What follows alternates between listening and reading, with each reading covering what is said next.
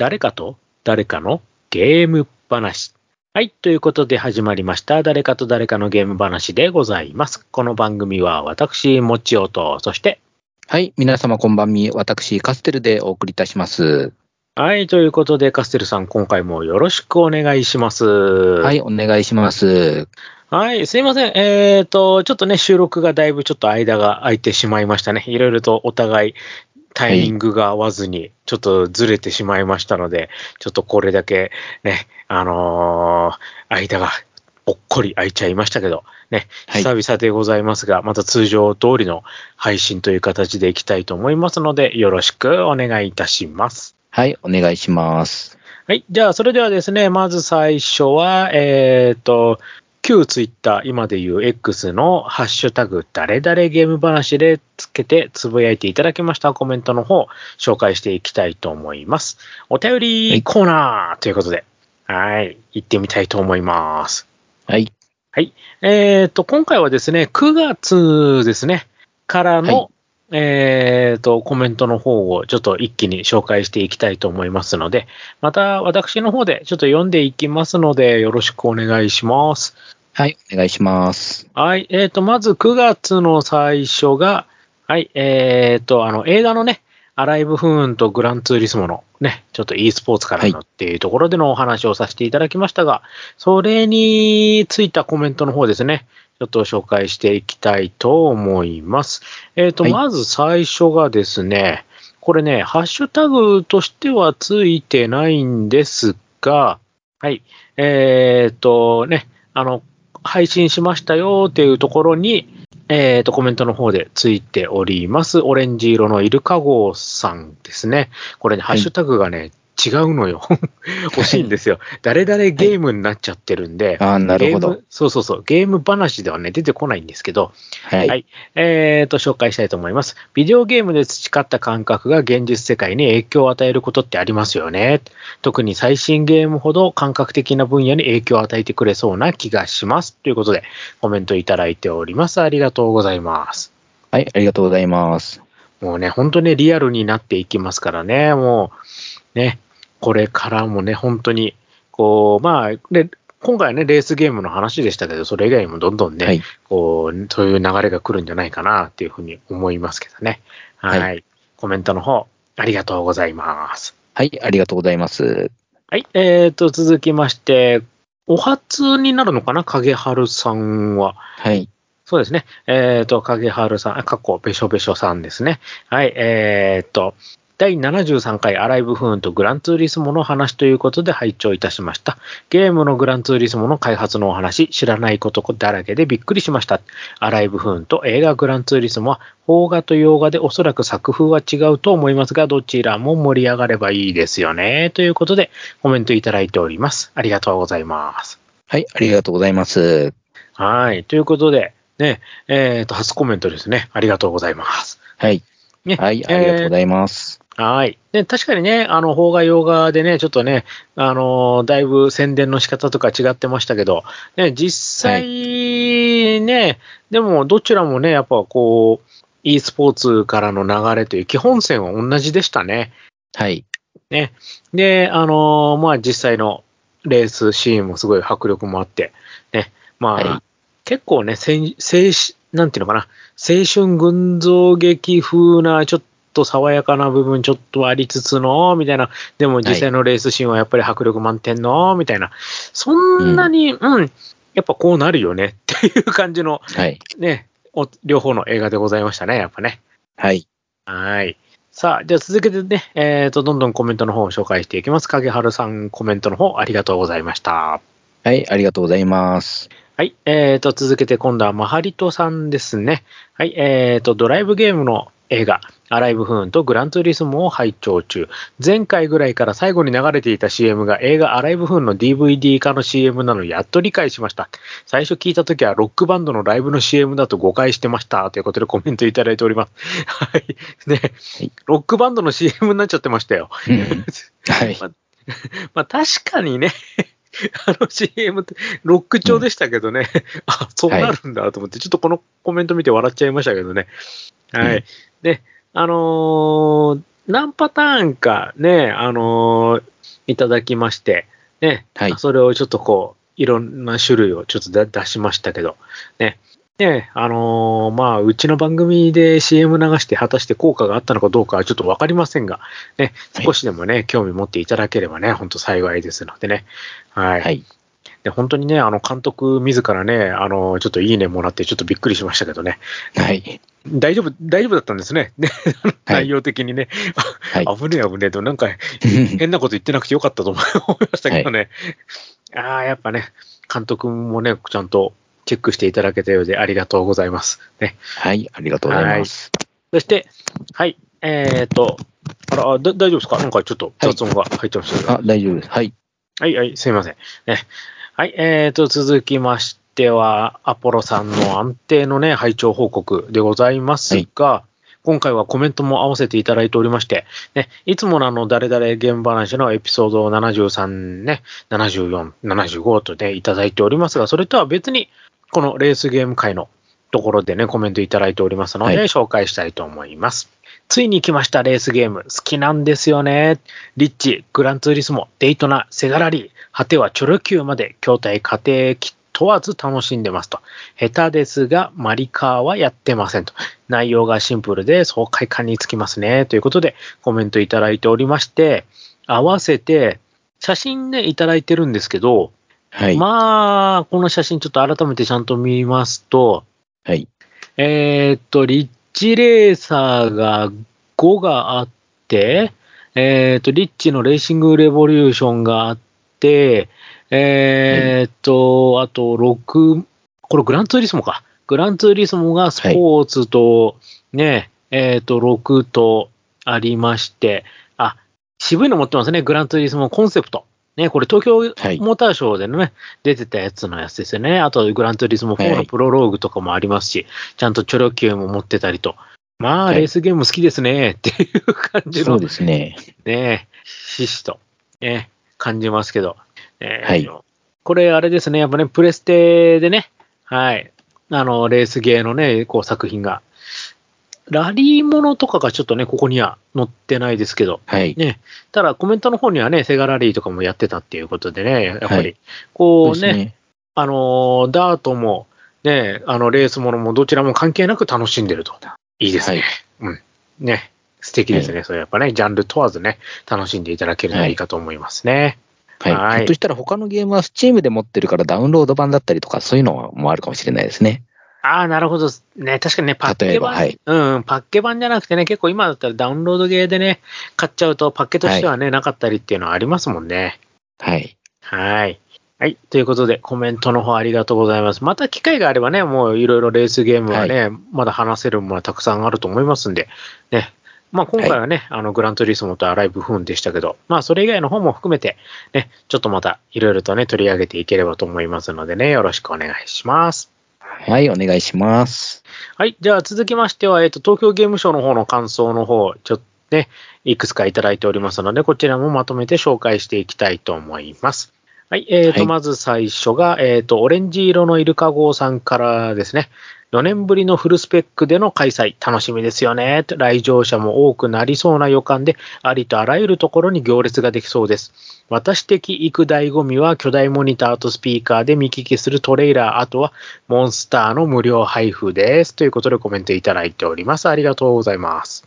はい、ありがとうございます。はい。ということでね、東京ゲームショウの、はい、ね、ところですけど、もう実際ね、はい、今回もね、またね、あのーエナジードリンクも配ってましたしね、モンスターね、やってましたんで、はい。ね、モンエナ無料配布。今回3箇所でやってましたよ。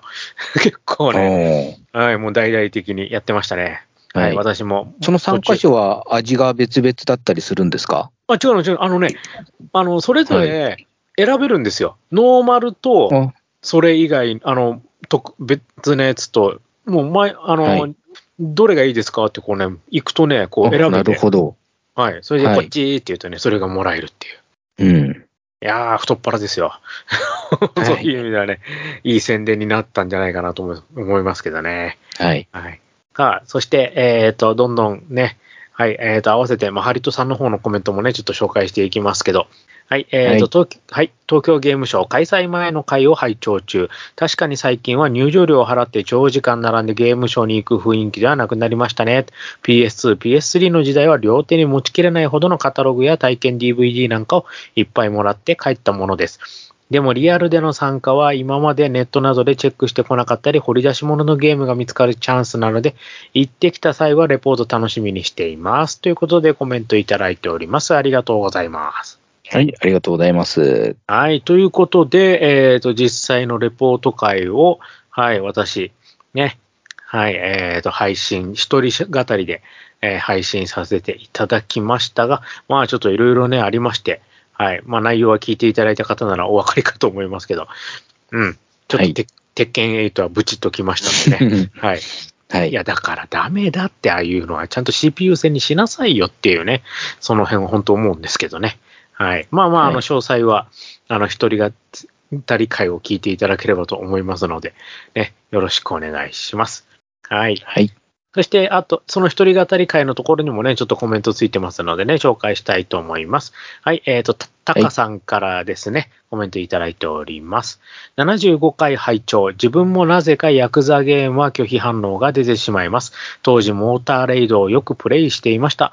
ぜひ単品で発売してほしいものです。ということでコメントいただいております。ありがとうございます。はい、ありがとうございます。ということでね、これは何の話かと言いますと、竜が如くでのおまけゲームの話でございます。はい。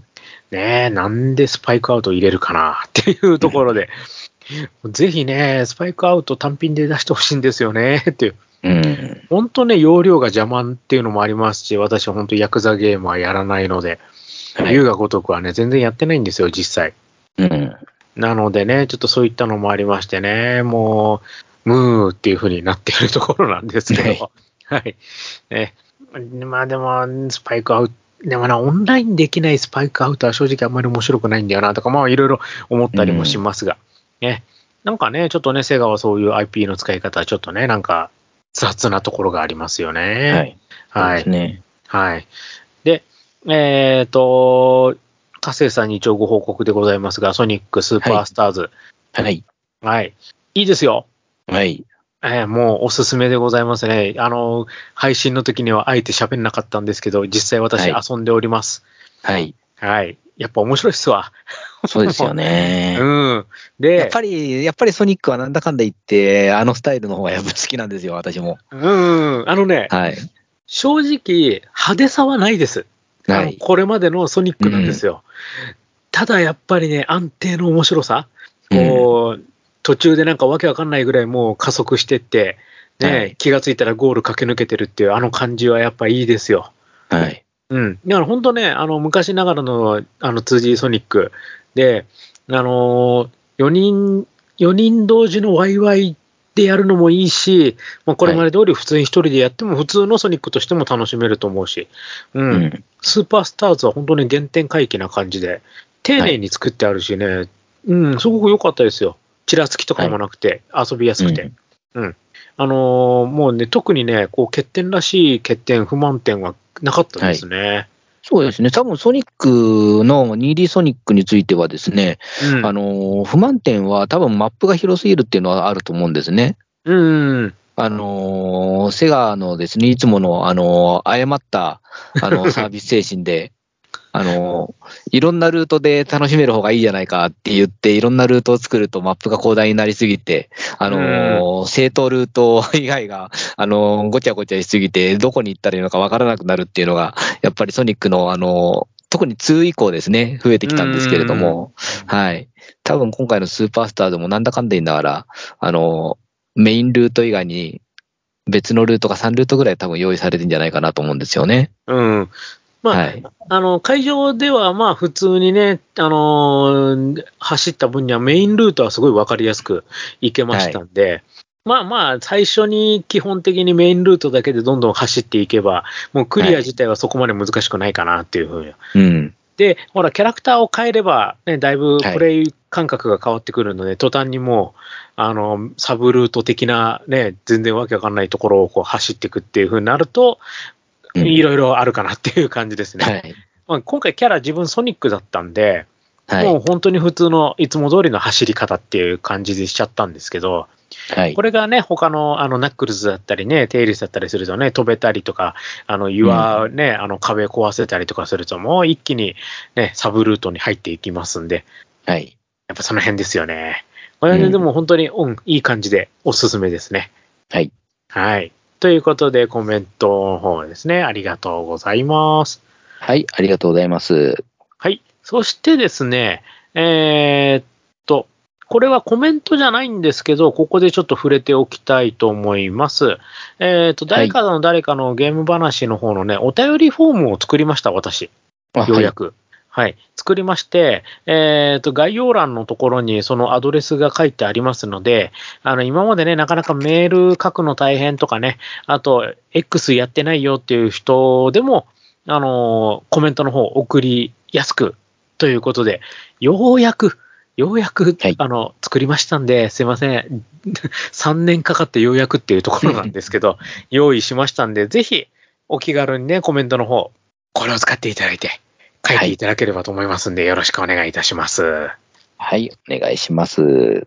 はい。ということで、はい。えっ、と、ひた多分これで大丈夫だよな。一通りコメントの方は紹介したかと思いますが、はい。はいあとはそうですね、えっと、一応参考までにというか、あの、ポッドキャストの日はい。の、はい、9月30日にですね、あの、ポッドキャストの日でちょっと放送、あの、配信の中一枠、えー入れさせていただいたんですけれども、はいはい。まあ、あの、もうすでにはちょっと終わってしまってはいるんですが、その9月の30日の、えーポッドキャストの日の前にですね、9月25日に、あの、オレンジ色のイルカ号さんが、あの、はいゲーム系ポッドキャストで誰かと誰かのゲーム話ありますよっていうコメントもしてくれてたので、一応まあ、あの、すでにす過ぎてはいるものですが、あの、紹介させていただきます。ありがとうございました。ありがとうございます。で、この配信した回は、えっ、と、もうちょっとしたら、ね、あの、出そうかなと思っておりますので、はい。はい、そちらの方もね、えっ、と、また聞いていただければと。ちゃんと夕方5時に配信されてましたね、今回ね。はい。はい、よかったです。ちゃんと配信されてるっていうところで。まあ、はいあの、他の番組さんとね、違くて、まあ、うちだけだったんでね、ゲームはね、もう、あれだったんですけど。ね、まあ、あのーいつも通りのね、会話ですよね、はいこれはね、内容的にはね。そうですね。はい。はいなので、また、あの、ちょっと、折を見て、ちょっと出したいと思いますんでね、そちらの方もお楽しみにしてください。はい。ということで、ここから、じゃあちょっと本編の方、話していきたいと思うんですけど、今回私の方の回で、ね、ちょっとお話ししていきたいと思います。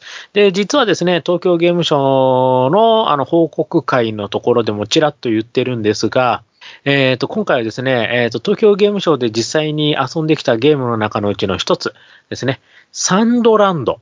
こちらをちょっとお話ししてみたいなと思っております。ね、サンドランドの体験版を遊んでみての感想会になります。ということで、カステルさんに聞いてみたいんですけど、サンドランドって知ってます、はい。名前は知ってます。あの、鳥山明先生の原作の、えー、漫画があって、はいえーつい最近映画化されたやつですよね。そうです、そうです。ね、はいこれ、あの、鳥山明先生が2000年に書いた、えっ、と、全14話の漫画になります。で、ドラゴンボールの連載が終わった後に書かれてるんですよ。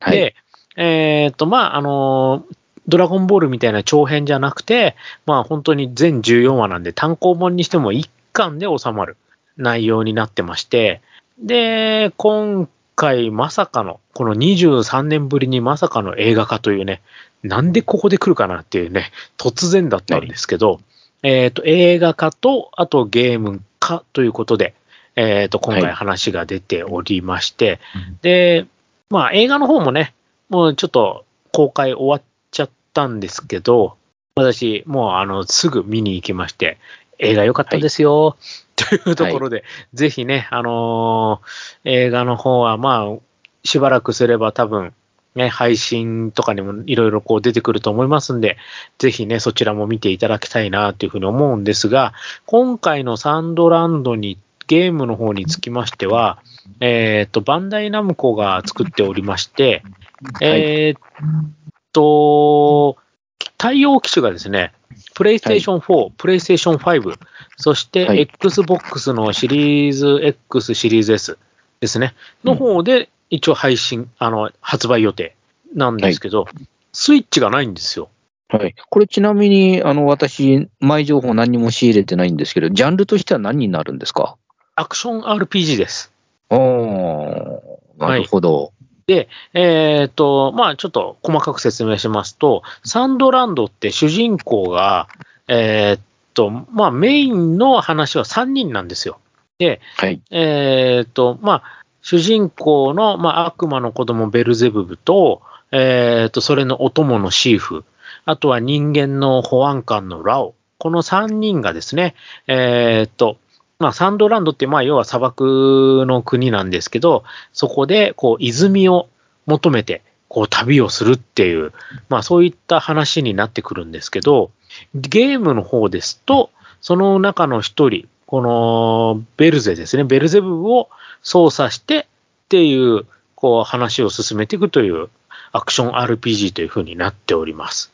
ではい、ちょっと公式のホームページをちょっと見ようかな。ジャンル、確かね、アクション RPG になってたと思うんだよな。はい。で、えーっと、実はですね、あ、アクション RPG で合ってましたね。はい。そしてですね、えーっと、残念ながらまだ発売日が未定です。えー希望小売価格とかもまだ未定。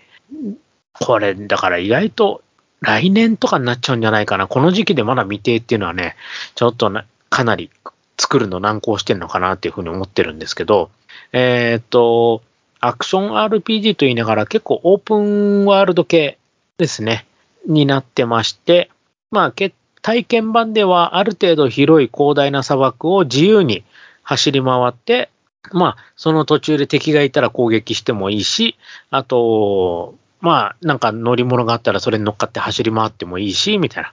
で、あのまあ、あそこのポイント行け、みたいな指示に従っていくと、ストーリーが進むみたいな感じの体験版になっておりました。で、制限時間が決められてて、20分間、1人、20分間だったんですけど、はい最初に自分普通に遊んだら、10分かからず終わっちゃったんですよ。うん。あれ？っていう。まあ、要は、こう、すここ行って、あそこ行って、ここ行ってっていう、こう、指示画面指示通りに素直にや進んでったら、あっという間に終わっちゃいまして、さ Thank you for playing。あれ？あれもう終わりみたいな。ね 係の人に、すいません、まだ時間ありますよね。もう一回やっていいですか？っていう感じで、2回遊んできまして、うん。なので、ちょっと、まあ、かなりね、じっくり体験版遊べたのでね、その感想をちょっとお話ししてみたいと思うんですが、えっ、と、体験版の方をゲームをスタートさせますと、まあ、オープニングムービーとかではなくて、いきなり、えっ、と、ゲームの画面の方に入って、で、最初がちょっとイベント戦闘みたいなものが始まります。これは、あのー映画の方の PV とかでも出てくる、あの、ゲジ竜っていうね、あの、敵のところ。あらら、ごめんなさいね。ちょっと携帯が鳴っちゃった。ごめんなさいね。すいません。えっ、と、ゲジ竜っていうね、えーあの、敵とのイベント戦闘がありまして、まあ、あの、映画でもね、最初のじゅ、あのーところで出てくる、15分ぐらいのところでね、出てくる、あの、まあ、一番、序盤の大きな山場の一つだったりするんですけど、なのでね、えっ、と、そこのところを、まずイベント戦闘。これはもうただ敵から逃げ切るだけ。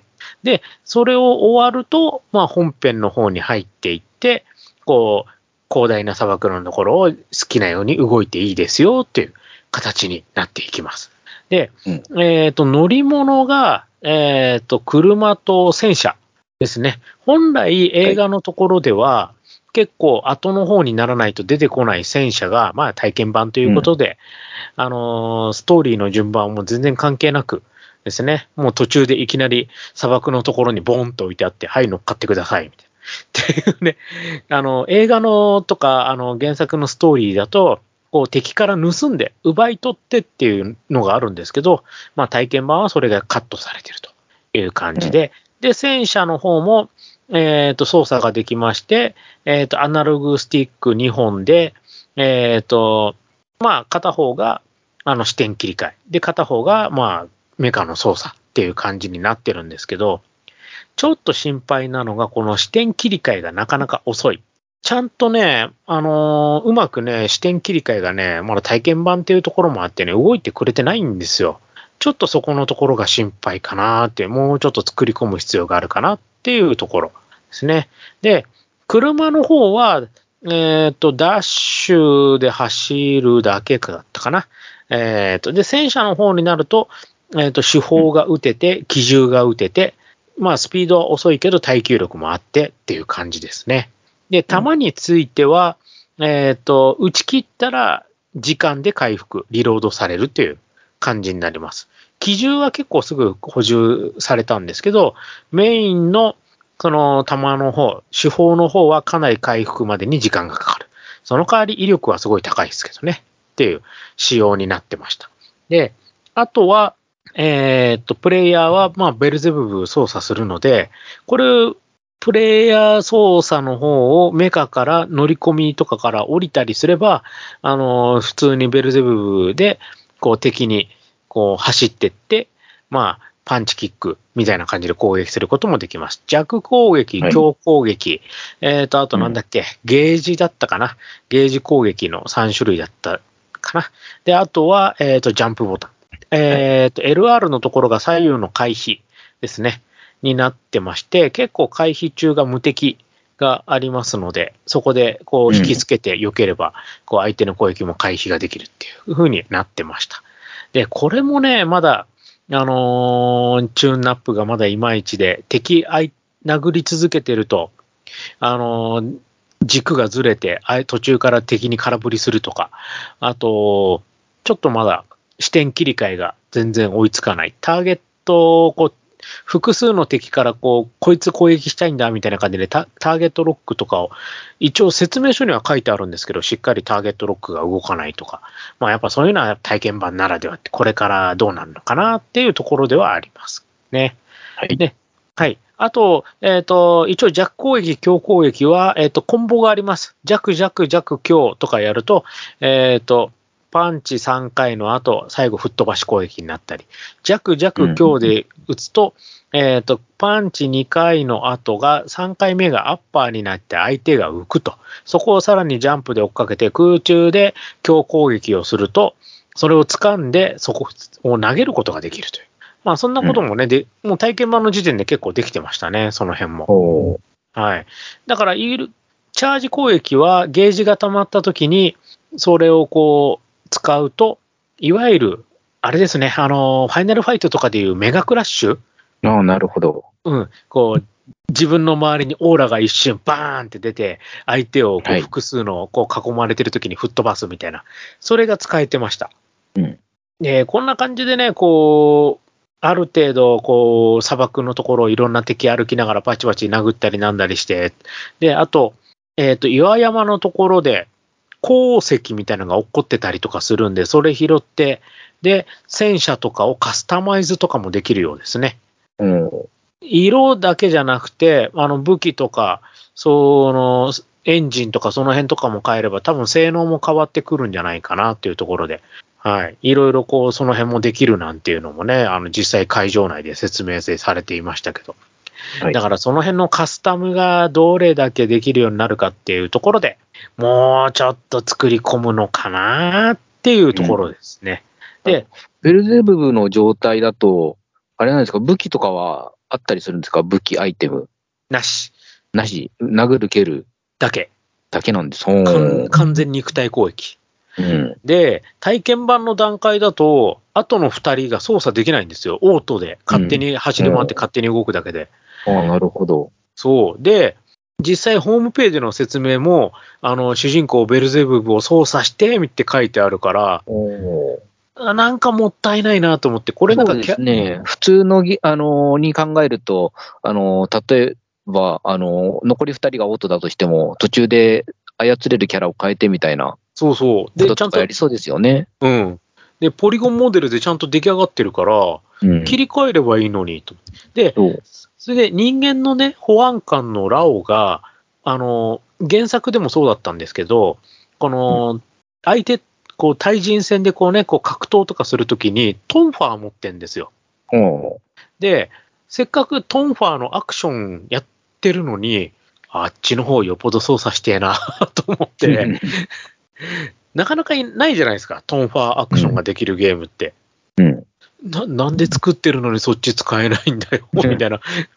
正直、ベルゼブブのパンチとかって、なんか普通にドラゴンボールとかでもやれそうな動きなんですよね。うん。うん。うわぁ、なんか、なんかなーっていう。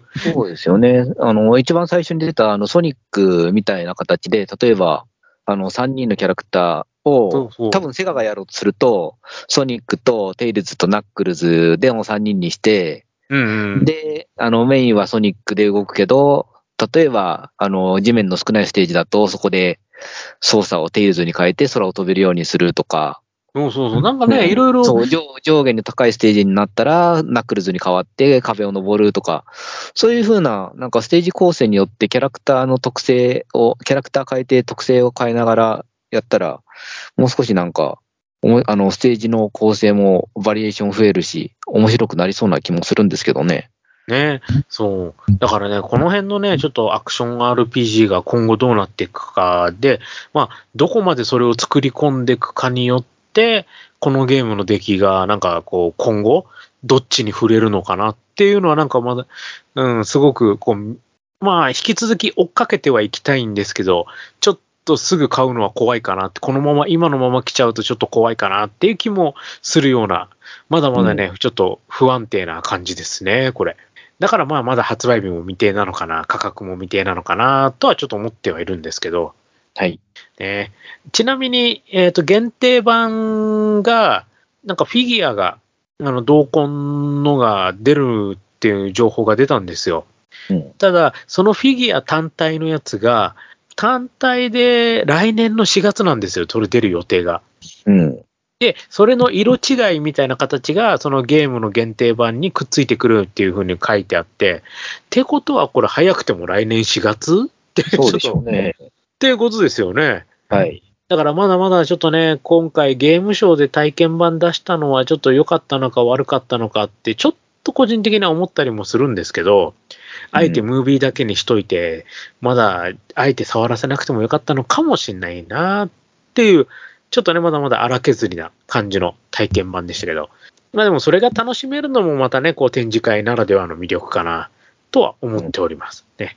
なので、まあ引き続きちょっとサンドランドは個人的に、まあ原作のね、漫画も映画もとっても良かったので、大丈夫？ゲームっていうね、ちょっとこう、応援の意味も込めて、ちょっと今回ね、お話しさせていただきました。はい。はい。ということで、ね、今回サンドランドのお話でございましたけど、カステルさんの方からは何かありますか？大丈夫ですか？そうですね。あのーまあ、ジャンプ原作のゲームだと、あの、つい最近、ドラゴンクエスト大の大冒険の、えーはゲームがちょっと爆死したっていうのがあるので、ねちょっと、あの、今の、もちおさんのゲームやった感想だけ聞くと、ちょっと、もう少し改良してほしいなっていう印象はやっぱ 強いですね。いや、でもほら、あっちはほら、スクエニだし、スクエニックスだしね。まあ、こっちはほら、バンダイナムコで。一応よ。そうなんですよ。だから昔はバンナムの方が爆死率高かったじゃないですか。そうそうそう正直な話。うん。でも最近のバンダイナムコって意外とゲーム性とか、あの、キャラクター活かしながらゲーム性もしっかり作り込まれてるゲームが増えてきたので、うん。ちょっと他の、あのーメーカーさんもうかうかしてられないなと思ってくれないと困りますよね。ねいやね、でもちょっとね、あの、ドラクエの大の大冒険は、もうちょっと値段が安くなったら買おうかなとはちょっと思ってたりもするんですけどね。そうですね。あの、私もこの調子でいくと多分年明けの新春セールで、あのー、3桁台ぐらいで売れたり、売り出されたりしないかなと思って。そうそうそうそう。ちょっとね、はいそれを待ってます。同じですね。その辺ちょっと。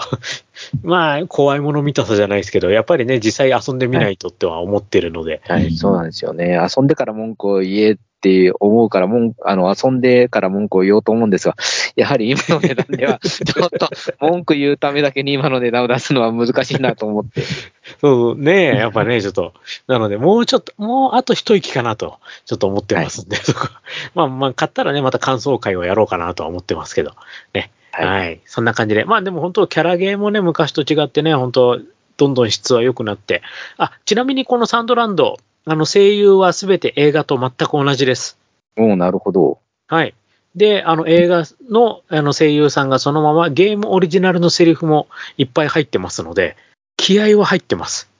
体験版でもいろんなセリフ、あれこれ映画で言ってないぞみたいなセリフバンバン入ってたんで、はい。その辺はちょっと楽しみにはしております。はい。ということで、今回はちょっとサンドランドのお話をさせていただきました。はい。ということで、ここまでのお相手は私、もちおと。お送りいたしました。はい。今回のお話はこの辺で、また次回をお楽しみに。それではまた、失礼しまーす。誰かと誰かのゲーム話では、皆様からのお便りをお待ちしております。ツイッターのハッシュタグ、誰々ゲーム話でつぶやいてください。番組内で紹介させていただきます。また、メールでのお便りも募集しています。m, o, c, h, i, o, g, a, m, e, d, a, i, s, u, k, i, d, x, アットマーク yahoo.co.jp もちよゲーム大好き DX アットマーク yahoo.co.jp となります。